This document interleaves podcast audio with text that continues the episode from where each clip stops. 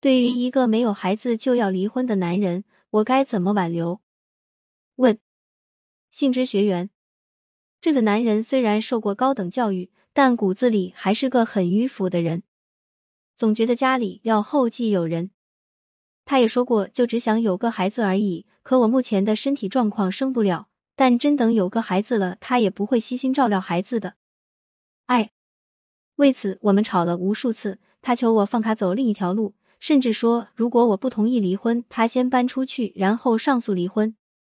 我跟他谈感情，分析利弊，扬言要闹到他单位去，软硬兼施，但他始终坚决离婚。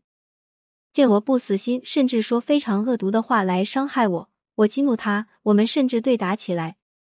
种种这些，我们的婚姻已经千疮百孔了。婚姻这个篮子里，即使没了爱、尊严，是个空篮子，我也想留住他。我不想离婚，我想修复我们之间的关系，我该怎么办？性质在线高级情感咨询师。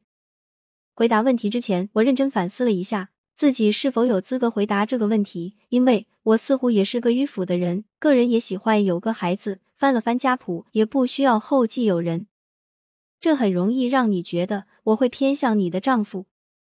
但细想，回答这个问题，其实和我个人想不想有个孩子并没有太大关系。所以还是回答一下：零一，每个人都应该尊重他人的权利，即便他是你丈夫。关于生孩子这件事，每个人都有自己的选择。这个选择来自于我们对于生孩子这件事的认识，以及我们相信他会给我们带来什么。有人觉得生孩子会带来圆满，有人觉得生孩子会带来幸福，有人觉得生孩子会带来责任，有人觉得生孩子会带来限制。所以大家各有不同的选择，没有人可以说其他人的想法一定是错的。因为你不是其他人，你不知道其他人的需要是什么。就像大家都有权利选择不生孩子一样，也都有权利选择生孩子。想生孩子可以有很多理由，而且不需要向别人证明自己的理由是过时的还是新颖的。每个人都应该尊重其他人的权利，即便他是你的丈夫。所以，你的丈夫有要一个孩子的权利。并且不需要证明他自己的想法是不是迂腐。零二，当婚姻里的人有重要需求没被满足，有权利选择结束婚姻。结婚最初的目的是两个人在婚姻里有一些合作，可以满足各自的需要。比如，我们可以在财富上合作，满足更好的生存的需要；我们可以在生育上合作，满足繁衍后代的需要。我们可以在情感上相互支持，满足两个人被爱的需要。当我们的重要需要在婚姻里不被满足的时候，不被满足的人可以提出来，两个人进行沟通。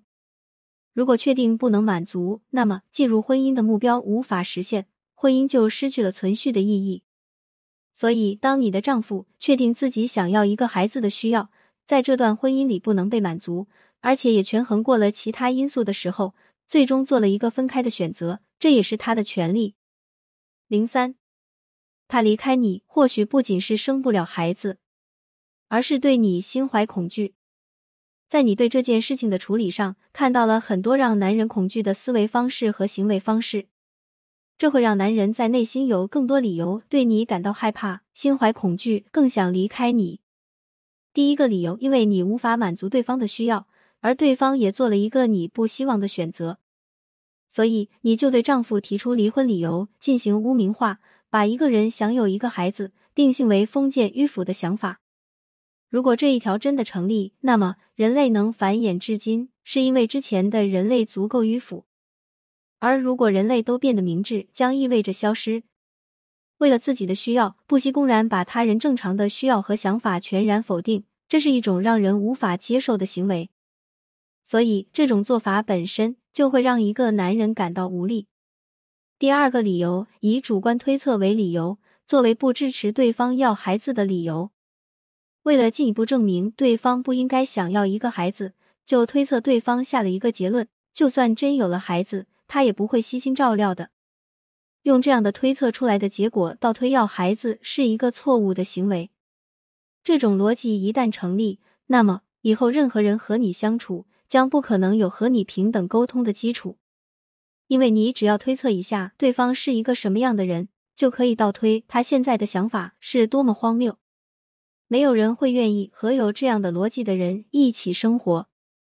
第三个理由，婚姻这个篮子里，即使没了爱、尊严，是个空篮子，我也想留住它。